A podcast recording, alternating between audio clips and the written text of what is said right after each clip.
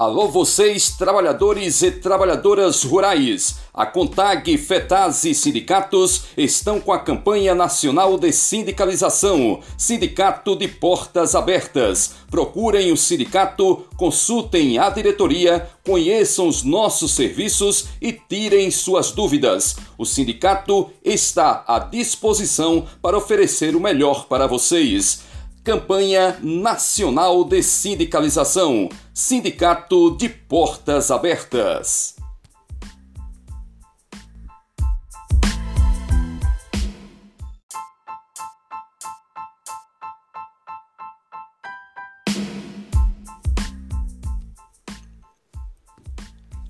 Alô vocês, trabalhadores e trabalhadoras rurais. A CONTAG, FETAS e sindicatos estão com a campanha nacional de sindicalização. Sindicato de Portas Abertas. Procurem o sindicato, consultem a diretoria, conheçam os nossos serviços e tirem suas dúvidas. O sindicato está à disposição para oferecer o melhor para vocês. Campanha Nacional de Sindicalização. Sindicato de Portas Abertas.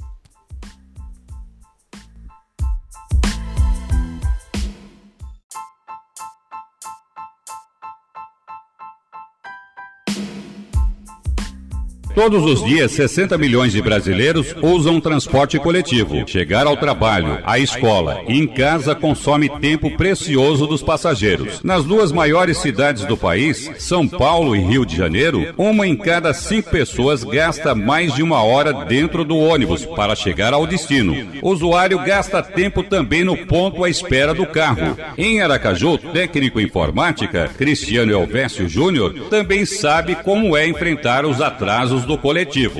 Às vezes a gente passa muito tempo esperando o ônibus. Eu moro na Atalaia Nova mesmo. Tem dias que eu espero uma hora, uma hora e meia para chegar um ônibus. Final de semana, parece que esquecem da gente. A comerciária Kese Santana também reclama da falta de pontualidade. Às vezes os ônibus passam é, o horário antes, não passa no horário certo, ou às vezes passa adiantado e deixa a população esperando o ônibus no, no ponto terminal. Para chegar na hora certa ao trabalho, o vigilante Denilton Chagas tem uma estratégia. Eu geralmente eu saio mais cedo justamente por causa disso, para que quando o ônibus atrasar eu chegar no horário é, no trabalho, porque se eu for depender do horário do ônibus eu chego atrasado, com certeza. Os atrasos agravam um problema sério enfrentado por passageiros em todo o Brasil: a superlotação. O empresário e morador da zona leste de São Paulo, Walter Jerônimo, pede mais linhas de ônibus. Enquanto a população que usa o trem, metrô e ônibus eles reclamam das condições que são lotadas, tem problema, vandalismo, para,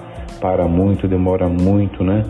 Às vezes o trem para chegar também, o metrô quando para, é, fica as estações todas lotadas, o pessoal tem que acordar muito cedo para pegar, é, não é nem o trem, tem muitas localidades, por exemplo, cidade Tiradentes, sede em São Paulo e outras partes aqui, é, não existe trem, a pessoa tem que se deslocar para chegar até o trem ou até o metrô aí depois fazer as baldeações.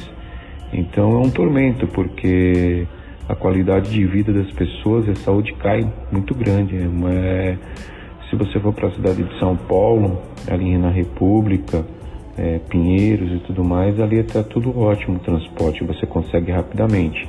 Mas quando você vai afunilando aí para para a periferia, o problema ele potencializa, né? Na região centro-oeste, o estudante Denis Fernandes de Brasília cobra, além de mais ônibus, transporte de qualidade. Eu acho bastante ruim porque poucos ônibus, os ônibus atrasam muito, corriqueiramente eles não têm uma boa qualidade de assento, as pessoas dentro dos ônibus, ar-condicionado não tem. É a mesma reivindicação do professor Edgar Neves, que também vive na capital federal. É, é ruim, né? Complicado, né? Demora muito, né?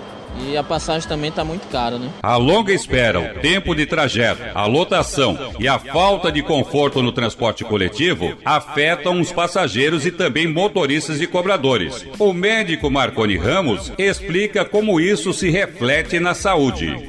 Realmente é um, uma questão bastante comentada e importante, principalmente em relação a atrasos nos seus compromissos no embarque, no desembarque do trabalhador. Você sabe que o estresse libera adrenalina. Com adrenalina, que é um hormônio produzido pelo organismo, muito importante. Quem é diabético precipita descompensação do diabetes. Cardiopata, ele aumenta a frequência cardíaca e descompensação em relação à cardiopatia. E o famoso estresse, ansiedade, que leva a várias repercussões orgânicas. Então, esse para mim é o principal ponto que deve ser batido, diagnosticado no caso, para melhoria da, da, da qualidade do transporte de uma maneira geral. Segundo o presidente do CETRANSP, Sindicato das Empresas de Transportes e Passageiros do município de Aracaju, Alberto Almeida, o funcionamento satisfatório do transporte público depende de uma série de fatores. É preciso que a gente tenha faixa exclusiva, é preciso que a gente tenha o combate ao clandestino, é preciso que a gente dê, dê a prioridade, é preciso que a gente utilize a tecnologia.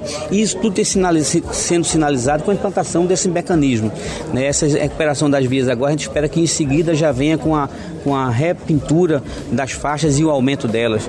Mas é necessário que se combata aquilo que penaliza e traz prejuízo à saúde do setor transporte público, que é o clandestino, é aquele que não tem regulamentação, é aquele que leva do transporte público, do sistema de transporte público. E eu não falo das empresas, eu falo do sistema de transporte público, que é um, é um patrimônio do povo. Quanto pior é, mais a população, na sua grande maioria, sofre sofre com engarrafamento, sofre porque passa demora mais no ônibus, sofre porque não tem investimento, investimento nos ônibus, porque não tem possibilidade de você ter um sistema de transporte quebrando e tem investimento nele. É necessário que ele tenha saúde para poder reinvestir e investir mais ainda. A maior parte do sistema no Brasil é mantida exclusivamente pelas tarifas, modelo que, segundo o secretário executivo da Frente Nacional de Prefeitos, Gilberto Perry, contribui para a situação precária das empresas. Tanto nos Estados Unidos quanto na Europa, no Canadá, nos países mais desenvolvidos, o sistema de transporte público ele é sustentado por recursos que vêm do governo central, dos governos regionais e dos governos locais além da tarifa. Aqui no Brasil, infelizmente, o modelo é fundamentado apenas na tarifa. A redução drástica do número de passageiros durante a pandemia agravou a crise. Nos últimos dois anos, o prejuízo nos 2.901 municípios brasileiros que têm sistema de ônibus foi de 25 bilhões e 700 milhões de reais, segundo a Confederação Nacional de Transporte. Neste tempo, 49 empresas suspenderam o serviço, de acordo acordo com o presidente da CNT, Vander Francisco Costa, para evitar mais falências, prefeituras e Estado têm duas opções: criar o subsídio ou aumentar a tarifa de ônibus. Tem duas opções. Ou o governo estadual ou municipal autoriza o repasse para para passagem, o preço de passagem que vai ser paga pelo usuário, ou então entrar com, com, com verba pública para poder fazer o subsídio. Essa é a situação que a gente está vivendo, porque o petróleo subiu. O governo brasileiro não consegue controlar o preço internacional de, de petróleo. Isso é reflexo da, da, economia do mercado e foi agravado agora pela guerra na, na Europa. Então, no curto prazo, tem duas situações. Ou você autoriza o repasse de passagem, ou você vai entrar com recurso público para subsidiar. Porque não atendida essas duas situações que são as mais racionais, vai faltar transporte. E em Minas Gerais já aconteceu isso. Nós temos algumas cidades do interior de Minas Gerais que, por insistência do governo em não repassar os aumentos de custo, os empresários quebraram, faliu e chegou um dia que a população dele não, não tinha como ir trabalhar, por absoluta falta de capacidade econômica de pagar o óleo diesel. Outro fator que colabora para que a tarifa pese no bolso do passageiro é a gratuidade e as meias passagens, que segundo Segundo o especialista em transporte público André Fialho, deveriam ser subsidiadas. É, nós observamos também, é bom destacar isto, né, que aqui no Brasil, além de não ter subsídio na maior parte das cidades, é, existem os gratuitos que são transportados, que existem, é, tem a necessidade de custos de frota, de custos operacionais para poder transportar os 20% de gratuitos, que não contribuem com a arrecadação do sistema. Então, é, quem paga é o passageiro que paga a tarifa normal, que está cobrindo também o passageiro gratuito. Né? Então é isso, é outro subsídio, né? Que isso deveria ser é, garantido pelo governo também. É o subsídio ao, ao, gratuito, e principalmente aos idosos. Com isso, a tarifa não seria tão afetada também como é afetada hoje em dia. A Frente Nacional de Prefeitos já está trabalhando para conseguir esse subsídio da gratuidade junto ao governo federal. De acordo com o presidente da frente, o prefeito de Aracaju, Edivaldo Nogueira, só assim poderá evitar o aumento da tarifa de ônibus esse ano. Estava previsto um aumento aumento de tarifa que vai impactar muito na população brasileira, que já não suporta mais nenhum aumento. Além disso, pode impactar na inflação. E nós, à frente, apresentamos uma proposta que é a proposta de que o governo central, o governo federal, ele financie a gratuidade dos idosos e das pessoas com deficiência. Isso seria muito importante porque evitaria um aumento do, da tarifa do transporte esse ano. É importante observar que o subsídio deve ser realmente usado para melhorar o serviço, como explica o consultor em transporte César Rocha. O subsídio somente implicará na melhoria da qualidade do serviço se ultrapassar o limite da questão custo. O subsídio, quando é dado só para bancar o custo mínimo do que é feito, você não agrega nenhum valor a mais à prestação do serviço, não significando melhoria da qualidade. Manter satisfatório nível de investimento na infraestrutura do setor, tanto na parte viária quanto na parte de infraestrutura de terminais, sinalização, tecnologia embarcada. Esse somatório de ações que você pode fazer, de certa forma, dá um prenúncio de melhoria da qualidade. Senão vamos continuar com veículos e terminais superlotados nos picos, frota envelhecida e sem conservação, alto tempo de deslocamento em função de tráfego, via sem conservação adequada, aumento do custo por maior consumo de combustível e uma ciranda sem fim. O custo aumenta por falta de investimento na melhoria que possa propiciar qualidade ao transporte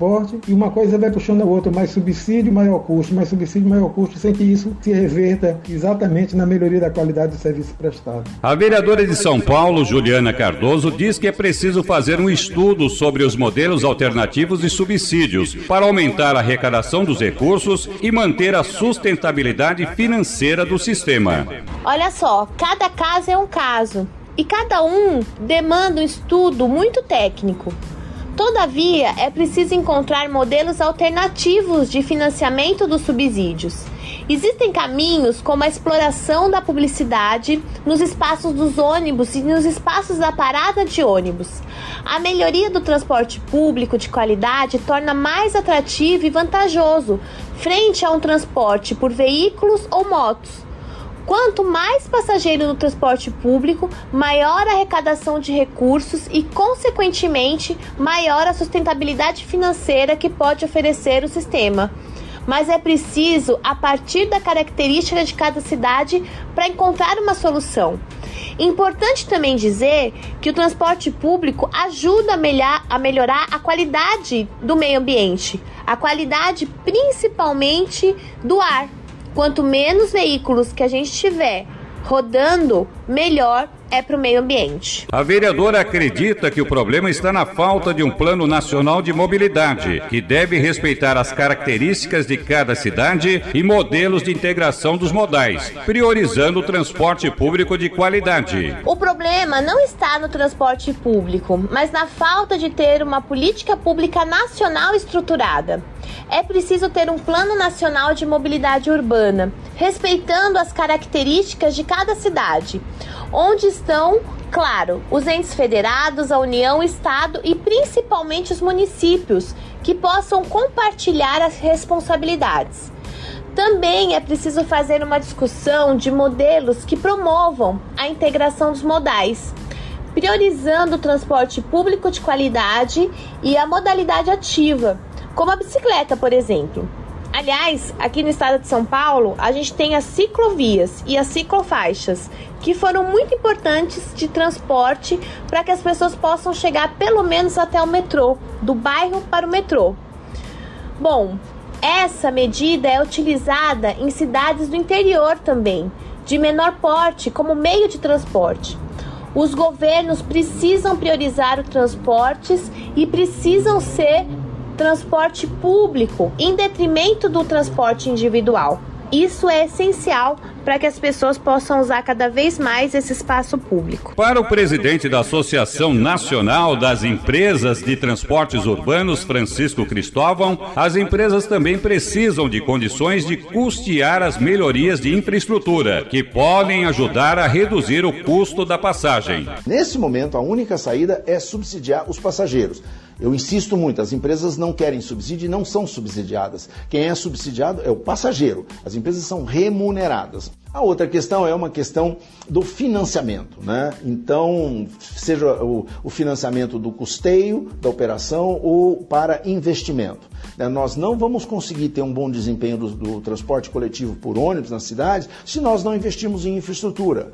Infraestrutura quer dizer vias próprias, faixas exclusivas, corredores, terminais, abrigos, pontos de parada, né? tudo aquilo né, que ajuda a aos ônibus a circular com uma velocidade comercial maior. Se eu tenho uma velocidade comercial maior, eu consigo dar mais viagens né, ao longo da, da jornada de trabalho e isso barateia o custo. A grande preocupação nossa é a valorização né, do trabalho das empresas operadoras e o reconhecimento por parte da sociedade. Eu acho que essa é uma questão extremamente importante. O transporte público foi né, considerado um negócio né, regido por lei de mercado, por incrível que pareça, né, e nós queremos que se cumpra aquilo que está no artigo 6 da Constituição, que o transporte é um direito social, e aquilo que está no artigo 30 da Constituição. É um dever do município cuidar dele, mas o município não consegue fazê-lo sozinho mais. Então, o Estado e a União devem achar maneiras de poder participar, né, porque o Estado e a União se beneficiam né, do, da produção do serviço. Sem o transporte, a economia não gira. E nós precisamos né, que os setores todos da economia produzam para que o país cresça, para que as coisas aconteçam. Então, é, a importância do transporte é fundamental, é essencial, ele é estratégico né, para o desenvolvimento do país. O ex-superintendente da SMTT em Aracaju, Bosco Mendonça, defende que o transporte seja subsidiado pelos impostos dos veículos. Se o transporte coletivo tiver qualidade, muito mais pessoas vão priorizar o seu uso e deixar o carro em casa. Para você ter um transporte verdadeiramente sustentável, né, em todos os níveis que você pensa de sustentabilidade, significa um transporte muito mais caro o que é isso? O usuário tem condições de pagar R$ reais, R$ reais numa tarifa? Não tem condições, não, sabe? não pode o usuário. Tem que o quê? Ele pagar, vamos dizer, o que paga hoje e o resto seja subsidiado, certo? Deveria fazer o quê? Dentro né, dos tributos que paga o automóvel, o transporte individual, né, que é quem sobrecarrega as ruas, é quem ocupa o espaço todo né, de mobilidade da cidade, são os automóveis, o transporte individual, deveria ter lá no imposto dele de automóvel uma parcela que viria para o transporte urbano. É isso que eu defendo. Dentro do IPVA, deveria ter um percentual do IPVA que viria para o transporte urbano, para que o município também pudesse chegar e enfrentar e oferecer um transporte melhor qualidade O transporte público é um direito social garantido pela Constituição Federal. Ele é a garantia da democratização do acesso às oportunidades de emprego, renda e de integração social, permitindo o aumento da qualidade de vida e da mobilidade do cidadão. Barroso Guimarães para a Rádio BG Web, a sintonia do sucesso.